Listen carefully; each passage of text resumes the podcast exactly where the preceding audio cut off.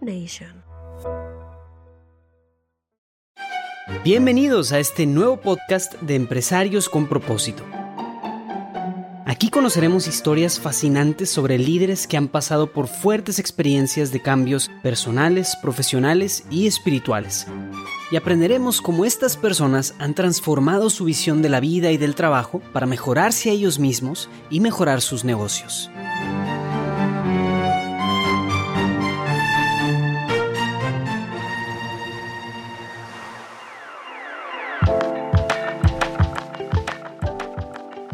Bienvenidos a un episodio más de Empresarios con Propósito, el podcast en el que el empresario His Way at Work, Julio Bayona y un servidor Armando del Bosque recibimos a otros empresarios, empresarias, His Way at Work, para compartir sus experiencias de vida como empresarios y como personas de fe. Estamos en el mes de marzo, mes de la mujer.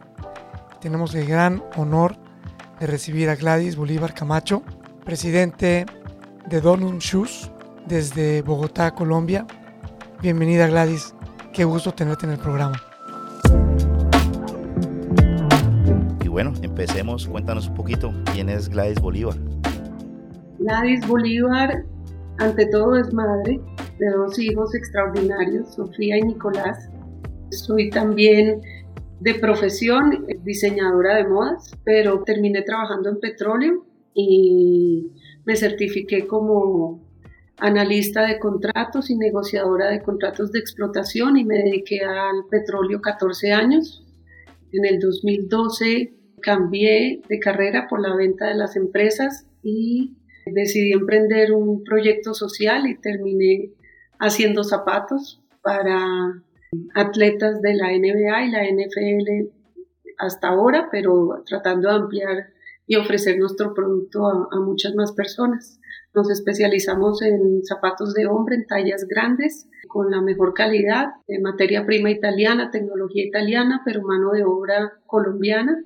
Y esto es lo que, lo que hago hoy día, gerenciar este proyecto social que, que busca impactar de manera positiva en, en todas las dimensiones, tanto en su parte física como emocional y espiritual a, madres solteras de estratos 1 y 2 en Colombia, a quienes les damos entrenamiento gratuito y mientras las entrenamos se les paga su salario, prestaciones y ya luego se suman a la línea de producción y, pues eso lo logramos hacer con las utilidades que genera la, la empresa Zapatos. Entonces vivo hoy día en, en modo misión, feliz, con mucho gozo, con mucha paz. Esas Gladys. Muchas gracias. Yo creo que ya respondiste un poco a la pregunta también que sigue, pero cuéntanos un poco más de, de, de dónde vino la idea de Don Shoes.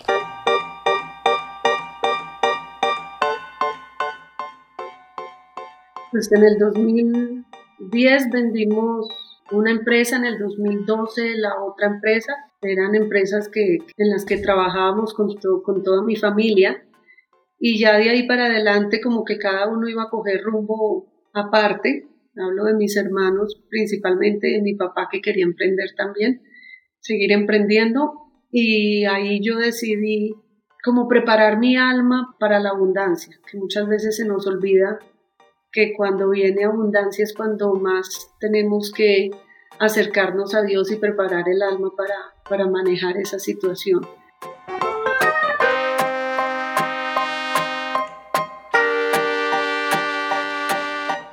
Que es peligrosa en términos espirituales y de, y de alma. Entonces, prácticamente todo el 2012 y 2013, incluso 2014, pues me dediqué a tener un acercamiento a Dios más profundo, más íntimo, hice el camino de Santiago, el camino Compostela, retiros, conocí His Way at Work. Entonces, desde, desde esa intimidad que, que, logré tener con Dios, entendí que, que quería seguir utilizando el talento que Dios me había, me había dado, como los dones de, de hacer empresa y, y crecerla, pero con un objetivo 100% social. Entonces, eh, ahí empecé a orarle mucho a Dios que me mostrara cuál era ese negocio y en ese momento Este, esta historia trataré de contarla corta. Eh, cuando tenía 18 años estaba estudiando en Idaho, aprendiendo inglés. Mis compañeros eran todos atletas porque yo estaba becada por atletismo. Y una de mis compañeras eh, se novió con el capitán del equipo de básquetbol, quedó embarazada. Los papás la rechazaron porque él era de raza negra y ella era blanca. Y el novio también le dijo que él no estaba listo y le terminó. Y ella quería abortar ese niño. En lo poco que yo conocía, le, logré pues ayudar a convencerla de que no lo hiciera, que yo le ayudaba como fuera, pero que por favor lo tuviera, que no sabía explicarle qué más implicaciones espirituales, emocionales iba a tener, pero que sabía que era un error. Ella tuvo ese niño y ese niño hoy día juega en la NBA. Entonces, eh, cuando él entró a la NBA, porque yo me volví su madrina, él me dijo que, que me invitaba a los playoffs. Ese año él jugaba con los Houston Rockets y me invitó a, a los playoffs contra los ah, de San Francisco, los Golden State.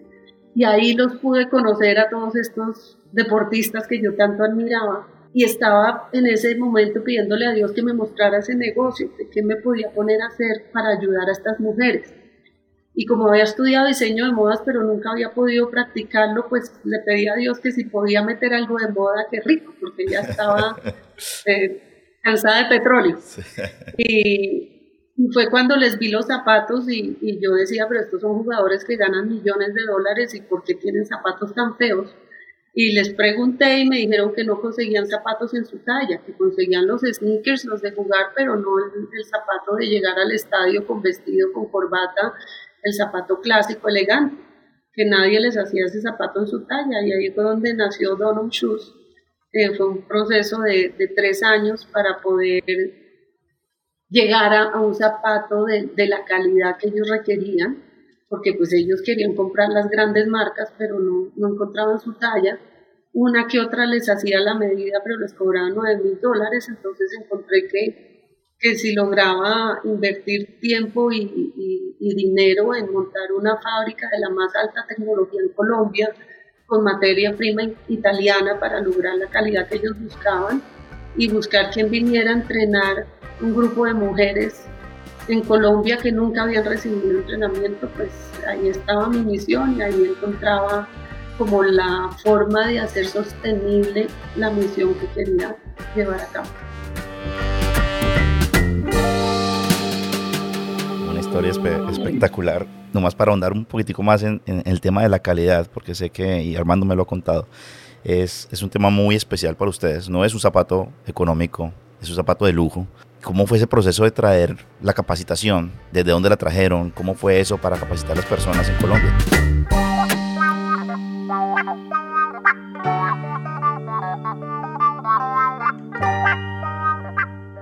Pues como te digo, yo no sabía nada de zapatos ni de hacer zapatos, entonces pensé que era facilísimo y empecé aquí en Colombia buscando, hice prototipos que claramente pues no, no lograban cumplir con, con las, los requerimientos, de ahí viajé al, al sur de, de, Brasil, a Novo Hamburgo, que hay un clúster de calzado grandísimo, pero tampoco pudieron, después de mes y medio, tampoco, tampoco pudieron desarrollar el zapato en la calidad que buscaba.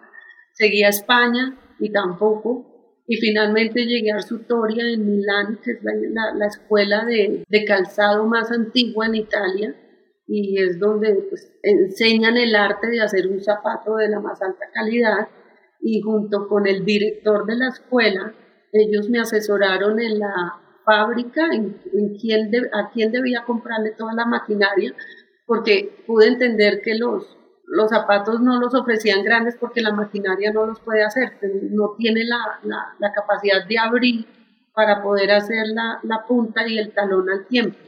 Entonces, máximo podían hacer una talla 12 las maquinarias convencionales. Entonces, me tocó mandar a hacer maquinaria a la medida para poder hacer un zapato hasta talla 21, que es Shaquille Y a su vez me, me llevaron a Nápoles, a una fábrica en, en Nápoles de más de 80 años de tradición para enseñarme a hacer los zapatos. Y fue cuando les dije, no, yo necesito que ustedes vengan a Colombia después de que yo haga un entrenamiento básico de, con gente del SENA a las personas, a las señoras que quiero contratar. y les acaben de dar el entrenamiento para llegar a la calidad que ustedes hacen. Y lo boté como pescando porque dije, pues estos señores no se van a ir a Colombia. Y de una me dijeron que sí, que cuánto tiempo, yo les dije que por lo menos tres meses, se vinieron casi seis meses. Y, llegó un momento en que les pregunté por qué, por qué dijeron que sí tan rápido, me sorprendió, dijeron, mire el promedio de edad en esta fábrica, es 60, 65 años, incluso tenemos gente de 70 años trabajando, porque los jóvenes en Italia no quieren aprender este arte, no están interesados. Entonces nosotros nos tenemos que retirar sin poderle transmitir este conocimiento a nadie. Entonces si lo quieren en Colombia, ya lo llevamos. Pues fue una, una bendición de Dios más porque acá vinieron y acá nos enseñaron a hacer un zapato que, que nunca se había hecho en Latinoamérica. Déjame hacer una pregunta. ¿Tú crees que allá en Italia, cuando estuviste, que te dijeron que los jóvenes no querían hacer zapatos, si a los jóvenes les ofrecieran más dinero, ¿querrían hacer zapatos? Probablemente sí, no, no sabría qué pasa en Italia. Yo no, no pudiera hablar por los jóvenes en Italia, pero yo sí creo que, que pues es un, probablemente en esas fábricas pues ganarán un salario mínimo y de todas formas es algo que requiere de mucha práctica, de mucha paciencia.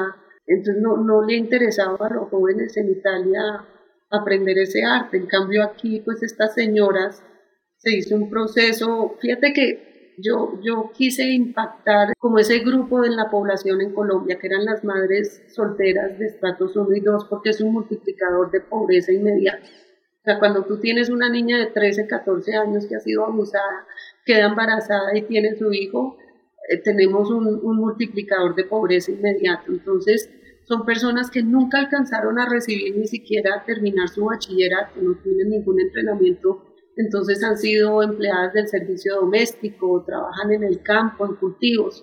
Y cuando traje estas niñas a enseñarles, al mes me tocó parar el entrenamiento técnico porque lloraban, lloraban de la frustración y decían, señora Gladys, está perdiendo el dinero, nosotras no podemos aprender a hacer eso. Y yo, ¿por qué? Decían, porque somos brutas, no ah. somos inteligentes como usted. Y yo, pero ¿por qué dicen eso? No es que mi mamá desde que yo era chiquita me dijo que yo era bruta y por eso me enseñó a cocinar.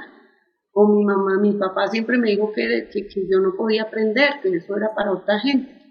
Entonces me tocó detener el entrenamiento técnico y fue donde recurrí a sacerdotes, a las consagradas del Reino Christi, a coaches, y nos suspendimos, hicimos un mes entero de sanación de heridas, autoestima, crecimiento espiritual, abrazos, mucho amor.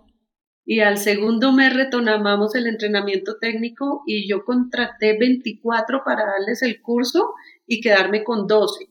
Me tuve que quedar con las 24 porque todas aprendieron. Qué interesante porque seguramente en Italia estas personas de 60, 70 años lo hacen por amor más que por dinero. O quizá ya quedaron atrapados y ya no pueden hacer otra cosa, pero lo hacen por amor tanto que se vinieron tres meses o seis meses cuando pudieron haber dicho no para poder seguir haciendo de su trabajo algo con amor. Además sentí una oportunidad grandísima de poder trascender, de mantener su, tradición. Así que qué bonito. Y, aparte quiero más decir algo, estamos en una celebración muy importante en el, mes de la mujer y creo que este episodio especialmente eh, eh, es, una, es un gran honor a la mujer, no solamente a la mujer empresaria, sino por lo que nos acabas de contar, a todas esas mujeres que han logrado cambiar sus vidas, que han logrado decir, ¿saben qué? Yo sí puedo ser distinto, sí puedo ser una persona diferente a pesar de las circunstancias en las cuales nací o crecí y todo lo que necesita una persona es una oportunidad, que crean en ella y le esa oportunidad. Así que qué alegría tan, tan grande estar hablando en este momento contigo y estar celebrando este, este, este mes. Ahora, si bien es cierto, hoy por hoy estás en, en este rol y estás viviendo este, este gran sueño, pues también yo quiero que seamos un poco realistas, porque a esto quizás no se llega de la noche a la mañana. Y para poder llegar aquí, como nos comentabas eh, en algún momento, pues tuvo que haber pasado muchas cosas antes. Me gustaría que nos dieras un poco de contexto, porque es bueno ser realistas también, que la gente también tenga una dosis de realidad y entienda que esto ha sido posible después de mucho sufrimiento, después de mucho trabajo, después de mucho construir y que nos cuentes ¿por qué esto y por qué, como nos dijiste en algún momento también, por qué no celebrar el éxito que has tenido antes con un regalo de lujo? Eh, ¿Y por qué este es tu regalo de lujo? Cuando yo me casé en el, en, el 97 nos fuimos a vivir a Canadá con mi esposo y allá nacieron nuestros hijos porque en Colombia se vivía una situación de, inseguridad muy, muy fuerte. Y tuvimos que empezar de ceros en Canadá y fue cuando llegamos a una ciudad petrolera y, tuve que entrar otra vez a la universidad y prepararme, como dice el dicho, a donde fueres haz lo que vieres. Y pues literal cogí el brochure de la universidad, los cursos de noche y abrí lo que me saliera. Y me salió administración de contratos petroleros y en eso me metí. Ahí ya tenía a mi hija chiquita y a mi hijo de, y estaba embarazada de, de mi segundo hijo pero René podía cubrir lo que era la, hipoteca de la casa, los carros, los, los, gastos básicos, pero me decía, no, no me da para el colegio de los niños, porque yo quería que fuera colegio privado y católico, y solo había uno que era el de legionarios, que allá se llama Clearwater Academy, pero es como el colegio Cumbres, y yo le dije, no, es que nuestros hijos tienen que ir a Cumbres, o sea, no hay, no hay de otra. Decía, sí, pero es que allá van los, los hijos del presidente y el dueño donde yo trabajo, no yo. Y yo, pues bueno, entonces yo me preparo para que de aquí a que Sofi tenga cinco años, yo me encargo del colegio mientras tú cubres todo lo otro. Y pues yo tenía ese ejemplo de mi mamá, realmente mi, mi papá, que fue un, gran empresario, pero empezó de, de, de ceros, porque tanto mi papá como mi mamá, pues salen de un pueblo muy chiquito en Colombia y y logran hacerse en profesionales con becas en Tunja, pero inicia mi papá un, emprendimiento en el 74 y mi mamá lo apoya con su trabajo, Eran, éramos cuatro hermanos y mi mamá siempre trabajó, siempre trabajó para que mi papá pudiera seguir emprendiendo y le dio ese apoyo. Entonces yo crecí con una mamá muy trabajadora y pues afortunadamente los, los cuatro hijos salimos más o menos bien. Entonces tenía como como ese ejemplo de, de apoyar de esa manera también. Y empecé entonces trabajando ya cuando completé ese estudio, trabajé en Encana Corporation, que es la, la, era la empresa productora de gas más grande de Norteamérica. Y ahí fui creciendo rápidamente hacia análisis de contrato y luego me dieron la oportunidad y me pagaron todo el estudio para seguir hacia la parte de negociación de contratos de exploración. Y pues eh, de esa manera fui creciendo y apoyando, pues como con René conjuntamente, creciendo la, la capacidad de, de, invertir y paralelamente empezamos una empresa para hacer casas y vender. Entonces eh, estábamos súper ocupados, pero fíjate que no fue una época, fueron 10 años de mucho trabajo, pero no de sufrimiento, porque nos gozábamos cada momento. Y los niños gracias a Dios, siempre han sido muy sanos y muy juiciosos, mucha disciplina, mucha disciplina para poder hacer todo lo que hacíamos, pero también como, como estrategia, porque yo sabía que ante todo, pues yo tenía que seguir siendo esposa y mamá y cumplir como lo hizo mi mamá siempre. Entonces, por ejemplo, entre mejor me iba en la petrolera, pues ellos te daban un salario, pero también te daban bonos. Y llegó un momento en que yo le decía, yo no necesito bonos, yo necesito tiempo. Yo sé que puedo hacer mi trabajo de lunes a jueves, denme el viernes libre y yo el viernes hacía mercado, organizaba lo que faltaba para poder tener el sábado y el domingo para mis hijos y mi esposo. Y, y, así lo hizo la empresa. Y llegó un momento en que les dije, necesito salir a las cuatro y media porque yo quiero llevar a mis hijos a sus actividades de natación o de tenis pero vas a alcanzar, ya vas de lunes a jueves y yo cuando les he fallado, nunca y seguía. Entonces, pensando en esa época, realmente trabajaba mucho, pero tuve jefes que, entendían mis prioridades y yo les respondía con buenos resultados, pero yo siempre supe que, que, que por ser mamá ejecutiva, no, o sea, mujer ejecutiva, no podía descuidar mi actividad o mi rol principal como, como esposa y como madre. Y pues afortunadamente ellos, ellos me entendieron y, me dieron el tiempo que necesité y de la misma manera yo pude dar los resultados que, que les di y por lo tanto me, me, recompensaron bien. Entonces fueron muchos años de trabajo, Ya luego cuando regresamos a Colombia, pues tomamos el control de las empresas de la familia y pues también fue mucho, mucho trabajo hasta que ya en el 2012 que se venden es cuando, cuando llega ese momento en que digo, bueno, ya, ya he sido tan bendecida que para unos pues era el momento de, no sé, comprar el yate, de comprar el carro de lujo, de comprar joyas, carteras, zapatos, pero ya con ese, esa intimidad y esa verdad que había en mí, del propósito más trascendente que tenemos todos, pues entendí que yo era simplemente administradora y que en la medida en que, en que Dios me había bendecido tanto, yo tenía que devolver también. Y fue cuando quise hacer una fundación. Fue lo primer, la primera idea fue de hacer fundación y fue a través de dos amigas que han hecho grandes fundaciones que ya tienen más de 20 años que me dijeron, no, Gladys, no es autosostenible, es muy difícil sostener una fundación y me invitaron a crear un, pues a pensar en un modelo de empresa 100% social y fue la, la, bendición que tuve de que hoy puedo trabajar con Donum y, ese es mi lujo, esa es la, la reinvención del, del lujo de poder dedicar mi vida al servicio. Me llena de una satisfacción, un gozo y una felicidad y a la vez sé que, que recibo pues las bendiciones o, por lo menos trato de, de, responderle a Dios todo su, su, generosidad y su amor de la mejor forma que pueda. Pero entonces tu lujo no es comprarte carteras caras o el Ferrari o los zapatos caros. ¿Qué pasó aquí? ¿Qué no nos dijo? El sueño americano es tener mucho dinero para tener los lujos que estoy mencionando. Y tú nos estás diciendo que, que esos no son los lujos, que tus lujos son ayudar, ¿Estoy escuchándolo bien? Es que cuando ya tú empiezas a servir, yo creo que en esencia, como somos creados por Dios y Dios es amor, en la medida en que más vivimos ese amor, y para poder vivir y experimentar el amor tienes que darlo. Entonces, en la medida en que vivimos en modo amor, o sea, modo servir, donarte, es que encuentras la, felicidad y el gozo porque es la realización del ser humano.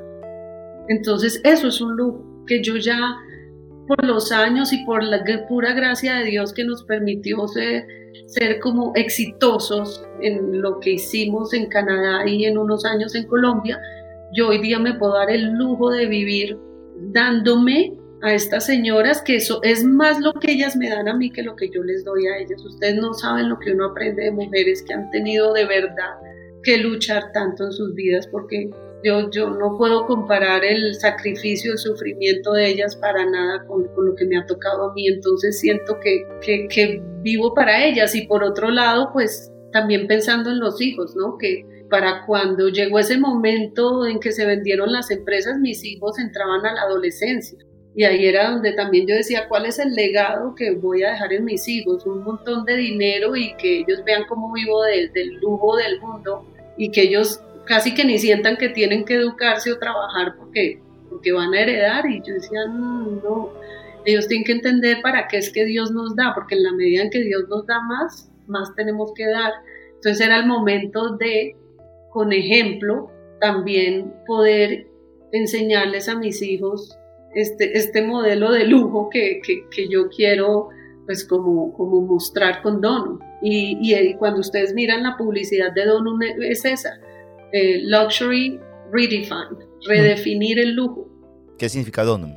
Donum es una palabra en latín y es don, bendición. Todo lo recibimos por gracia, son dones de Dios. Y por lo mismo, así mismo que lo recibimos gratis, gratis los da. Y eso es donum, algo que, es sin ánimo de lucro, pero que sus utilidades se van a, a, entrenar más madres solteras que necesitan de la oportunidad de entrenamiento técnico y sobre todo de amor y de consentimiento que no han tenido.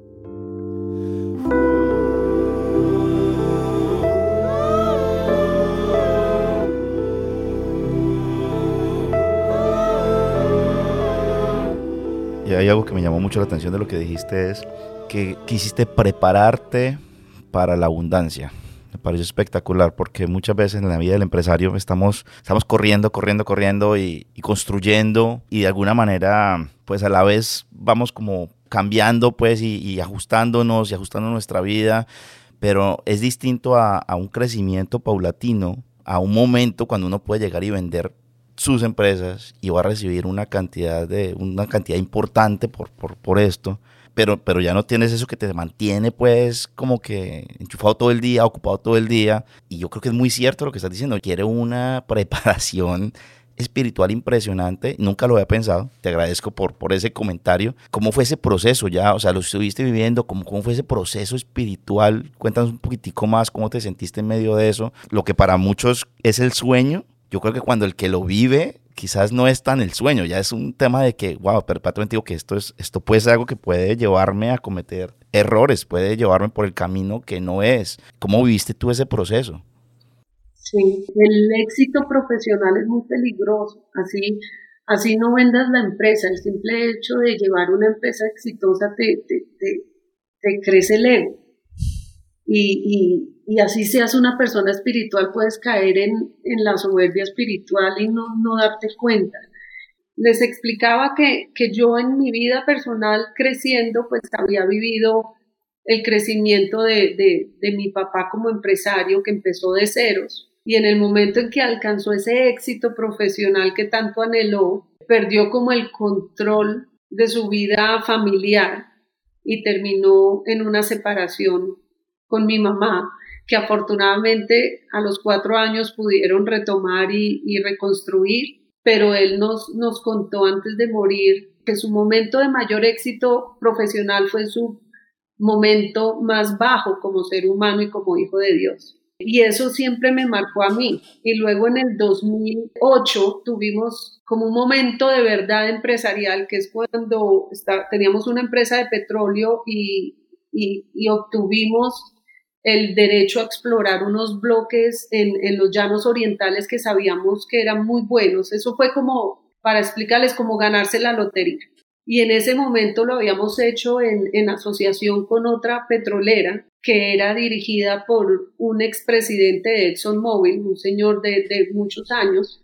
Y cuando le dije, bueno, nos ganamos esto, tenemos que rápidamente empezar a trabajar en un en un Joint Operating Agreement, cómo vamos a trabajar, cómo vamos a explorar estos bloques. Y él dijo, no, regreso en un mes. Y yo, pero pues, si ahorita es que tenemos que trabajar, nos acabamos de ganar esto. Dijo, no, primero me tengo que preparar para, para lo que se nos viene. Y se fue un mes. Y yo dije, pero este tipo está loco, ¿a dónde se fue? Pues se fue a hacer el camino de Santiago de Compostela, porque él también sabía que se había ganado la lotería y dijo, me voy a ir a preparar para lo que se nos viene, pero su preparación fue espiritual. Y era un señor ya de sesenta y pico de años con una trayectoria y yo me quedé callada y no lo entendí en ese momento. Y cuatro años después que vendemos la petrolera y la empresa de ingeniería, fue que dije, hay que preparar el alma para esto. Mm porque lo vi en muchas personas alrededor mío.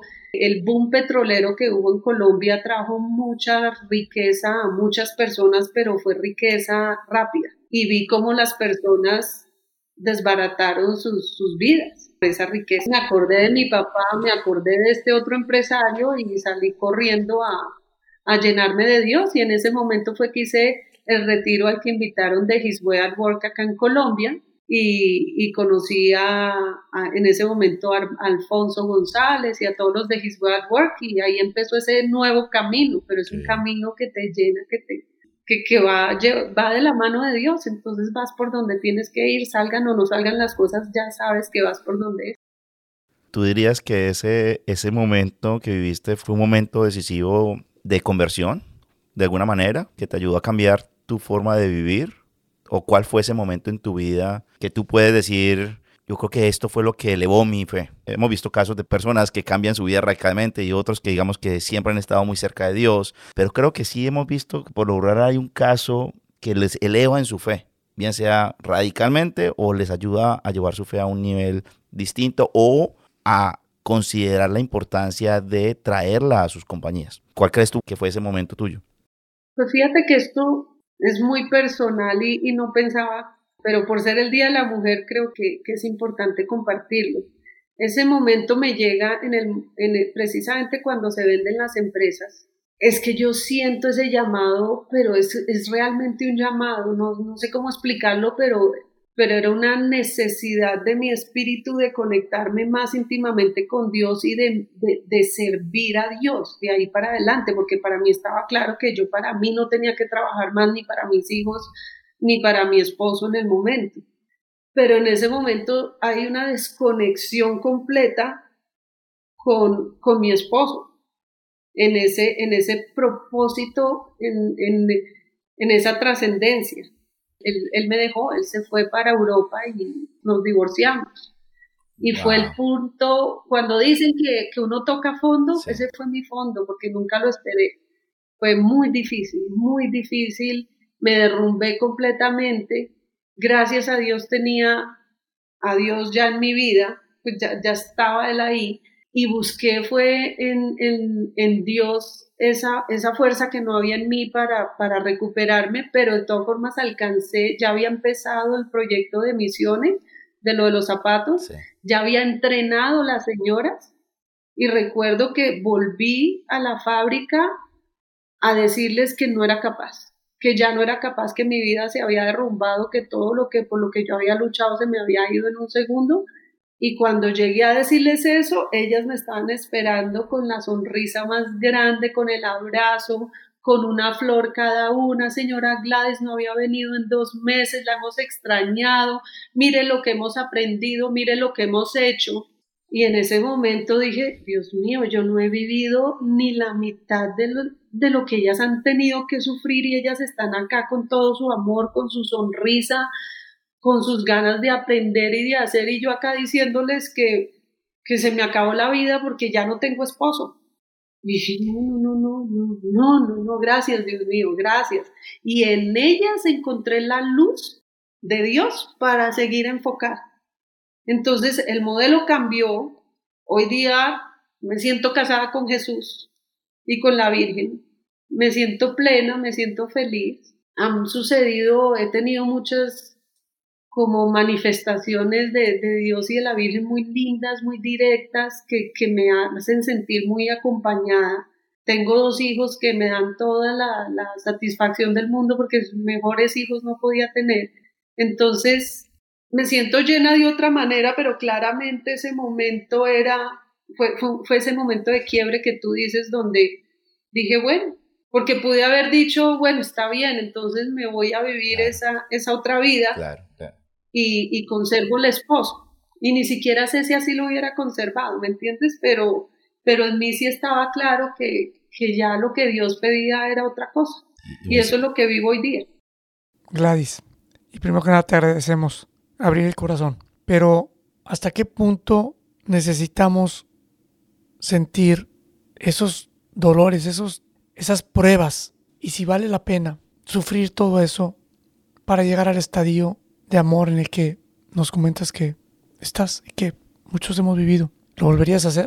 Sí, la respuesta es sí, es un sí rotundo. Es que a veces la vida nos, nos quita esas seguridades que hemos, nos hemos creado en lo, en lo mundano. Y mi seguridad era siempre decir, bueno, yo soy una empresaria exitosa, pero tengo una familia perfecta porque tengo esposo e hijos. Porque fíjate que, que yo siempre he pensado que sí, a la, mujer se le, se le han quitado o negado muchos derechos, pero, pero yo nunca he pensado que, que las mujeres y los hombres seamos iguales, que las mujeres tengamos que volvernos más hombres para poder desempeñarnos bien como empresarias o como ejecutivas o profesionalmente.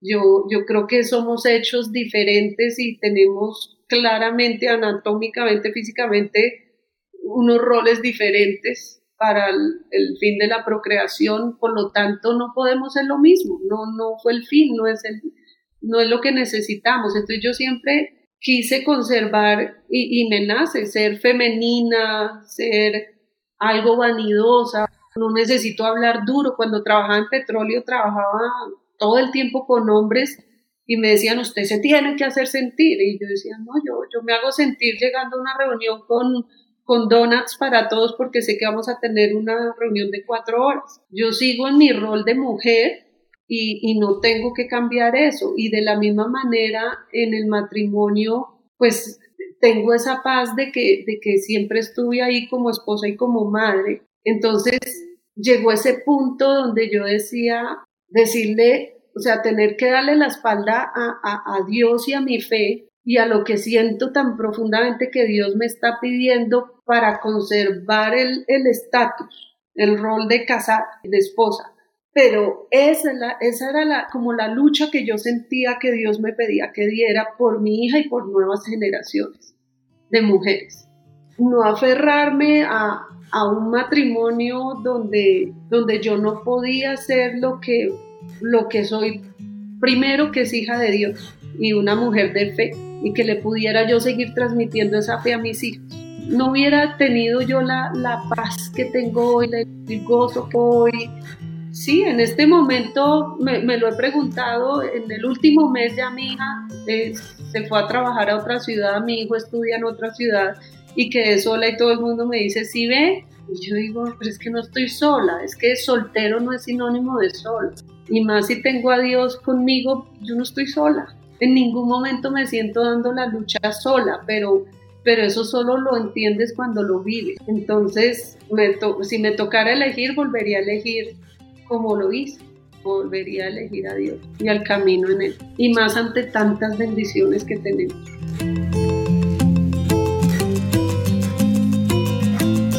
Para ir un poco, yo sé que nos podemos quedar todo el día hablando, pero para ir yendo un poco hacia otro tema, tenemos muchas empresas, todas las empresas que hemos hasta ahora entrevistado y la mayoría de empresas que yo conozco, son empresarios que comenzaron su compañía de una manera u otra, fueron llegando a Dios y ahí acogieron a Dios en sus empresas y trajeron el programa His Work, porque tu empresa es distinta, tu empresa es una empresa que tú como empresaria primero conoces a His Work, entiendes tu propósito, defines tu propósito, creo que antes de, ponerle el, producto, el, nombre del producto, pero defines un propósito y después viene y creas un negocio a partir de haber definido ese propósito y con ya muy claro con, lo que se venía y con un His al lado tuyo apoyándote desde el principio. Cuéntanos rápidamente cómo fue ese proceso.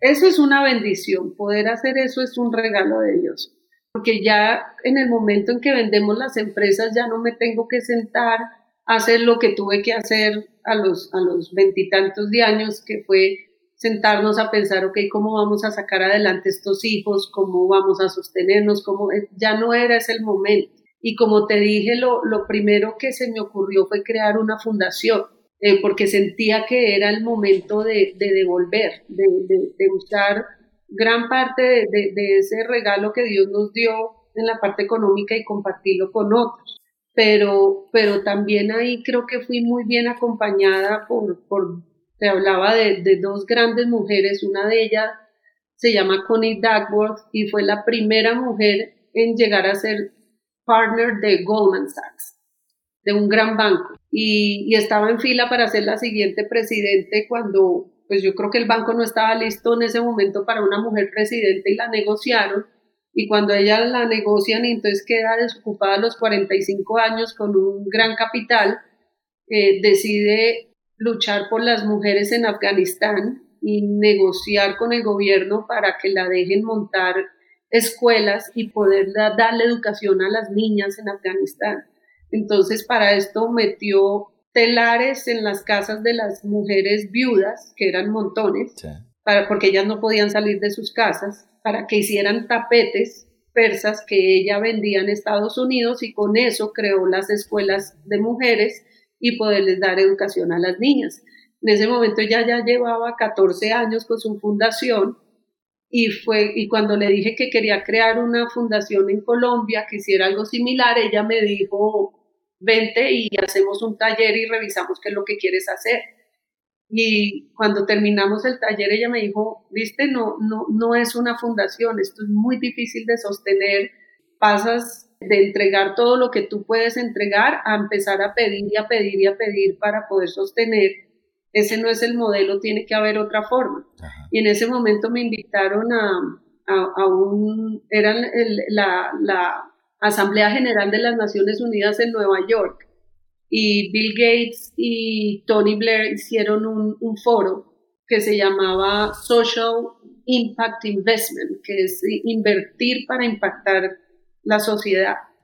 y me presentaron ese modelo de empresa 100% social y entendí, ok, este es el camino porque es autosostenible y ya solo era rezarle y pedirle a Dios que me mostrara cuál era el negocio y fue cuando apareció lo del ahijado y la NBA y, y el resto es historia.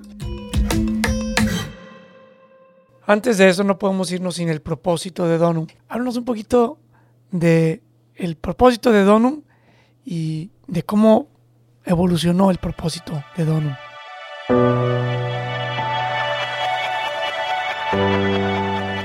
Bueno, pues cuando, cuando inicié la empresa y, más no teniendo ninguna experiencia en el sector de moda o de calzado, pues contraté los, los super expertos y, la empresa de estrategia y nos sentamos y pues sacamos un propósito y una misión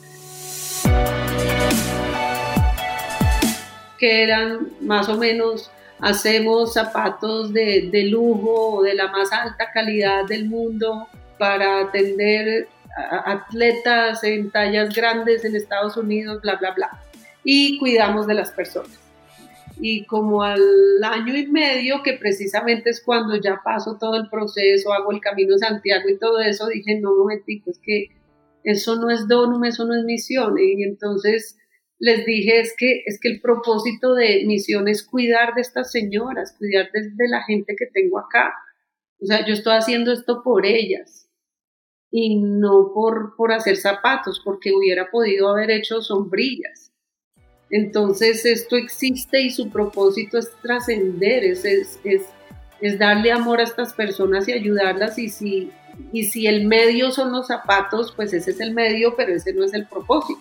Y le dimos la vuelta y claramente pues la junta directiva me dijo, no, si usted no se enfoca en, en, la empresa, en lo que hace la empresa, en hacer los mejores zapatos, usted pierde el foco, vayas entonces a hacer caridad, pero si esto es empresa, es empresa. Y yo no, yo tengo que poder probar este modelo de que tú arrancas un negocio con un sentido social y un propósito social y de amor y lo que hace la empresa se vuelve el medio, no el fin y lo dejé como quisimos y ese es el, el, hoy día el propósito de, de Donum ¿Cuál es? Eh, eh, dar bienestar a, a, las personas que trabajan con nosotros, incluso a nuestros clientes, a través de la manufactura de calzado, dándoles sostenibilidad a través de la manufactura de calzado, pero el propósito es, es el que es.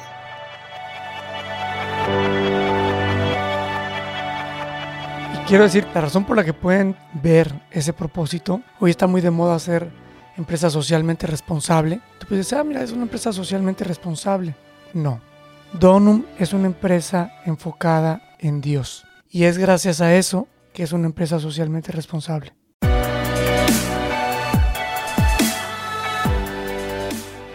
Y una de las cosas claras que nos dejas, Gladys, el mensaje de este podcast es prioridades. Y la prioridad es Dios y todo lo demás se dará por añadidura. Gladys nos habla de pedir a Dios para poder discernir qué hacer. Nos habla de impactar a las mujeres como un, multiplicador de riqueza. Nos habla de disciplina, de cuál es nuestro principal rol como empresario o como padres de familia. Nos habla del lujo de dar, que dar es un lujo. Nos habla del entrenamiento en el trabajo para amar. O sea, todo es para amar. Nos habla de que la prioridad es Dios. Que una empresa 100% social primero se tiene que enfocar 100% en Dios.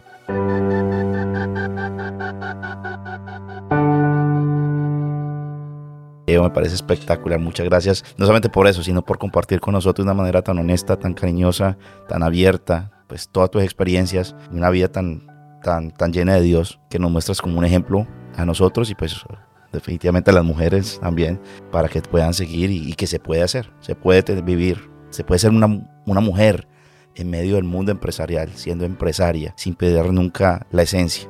Así que me parece esa también otra, otra gran recomendación. Y hay quien dice que estamos en la era de la mujer, no el día de la mujer, no el mes de la mujer, no el año de la mujer, sino en la era de la mujer, en donde la mujer viene a darle un giro a la humanidad sin perder su feminidad, sin dejar de ser mamá, pero trayendo mucha fuerza con el amor que las mujeres traen al mundo empresarial. Muchas gracias Gladys. A ustedes muchas gracias por la invitación. Es muy, muy bonito y enriquecedor volver a, a repasar la historia y, y a volver a dar el sí, sí, sí, tocar a Dios. A Dios siempre sí. Gladys, muchas gracias de verdad de nuevo. Muchas bendiciones en todos los proyectos para que Donun siga creciendo y pueda seguir tocando más vidas y ayudando a más mujeres a salir adelante a, todos nuestros personas que nos escuchan. Les agradecemos por su fidelidad, por seguirnos, eh, seguir ese podcast. Les invitamos a que lo continúen haciendo, a que inviten más personas, compartan, por favor, denle like y ayuden a seguir creciendo este movimiento de reconocer y acoger a Dios en las empresas. Saludos a todos.